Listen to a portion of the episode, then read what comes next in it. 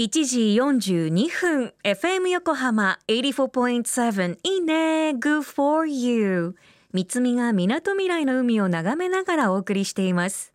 ここからは守ろう私たちの綺麗な海。今年開局35周年を迎える FM 横浜では持続可能な開発目標 Sustainable Development Goals SDGs の中から14番目の目標海の豊かさを守ることを中心に海にまつわる情報を毎日お届け。今週お話を伺うのは神奈川県立生命の星地球博物館主任学芸員で農学博士の瀬能博さんです。今日はご専門が魚類という瀬能さんの研究と瀬能さんのご提案で95年からスタートした魚類写真資料データベースについて。神奈川県立生命の星地球博物館の、まあ、学芸員の瀬野博と申します。よろしくお願いします。そうですね。まああの博物館はまあ物を集めて集めたものに基づいてまあ調査研究をしてでその調査研究した成果を広くまあ一般の方々に教育活動だとか展示だとかっていうことを通じて、まあ、お伝えしていくっていうのが仕事なんですけどその中で、まあ、研究っていうことになると、まあ、我々学芸員はそれぞれ専門の分野を持ってますんでで私の場合はま魚類っていうのが専門でその魚類の研究の中でも特にその分類学とかあるいはその分布を研究する生物地理学っていうそういう学問があるんですがそちらの方面だとかあとそれから、えっと、いろいろとこう生物今多様性がいろいろ人との関連の中で失われていくっていうこう時代にあって、まあ、保全っていうようなまあキーワードがあるんですが、まあ、どうやったらその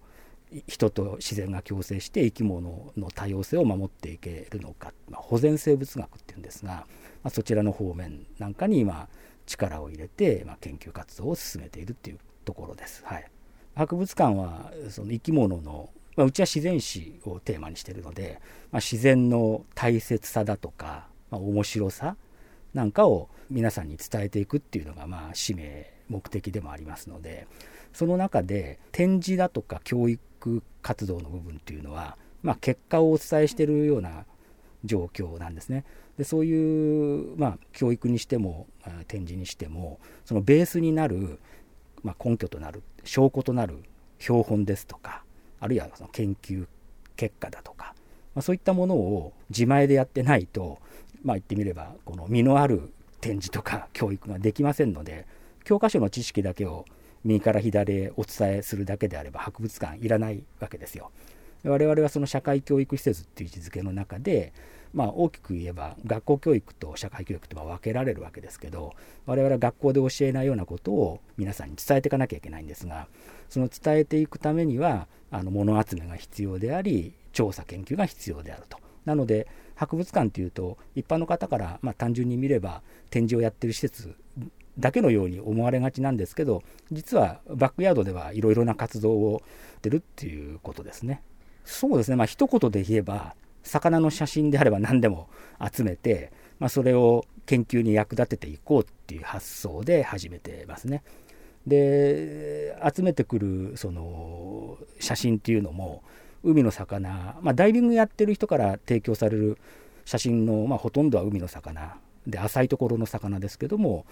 まあ、我々が例えば調査研究で集めてるような魚も魚って色が残せないんですよ。大きな特性といいますかね。で色っていうのはすごく種ごとに決まっていたりとかして重要な特徴ですからそれを記録するためにカラー写真なんかも撮影してるんですね。ですから我々研究者が撮影しているそういう魚の色を記録した写真なんかもデータベースとして蓄積してますしあと最近ですと釣りやってる人たちが、まあ、いろんなところで、まあ、ダイビングで潜れる範囲を超えるような深いところから釣り上げたような釣った直後の魚のスナップ写真なんかもとってもその魚の研究には役に立ちますのでそういう釣り人が撮影している写真なんかも集めてますしまたあの飼育を好きな人たちもいて例えば岸壁で小さな魚をすくってきて水槽で飼うと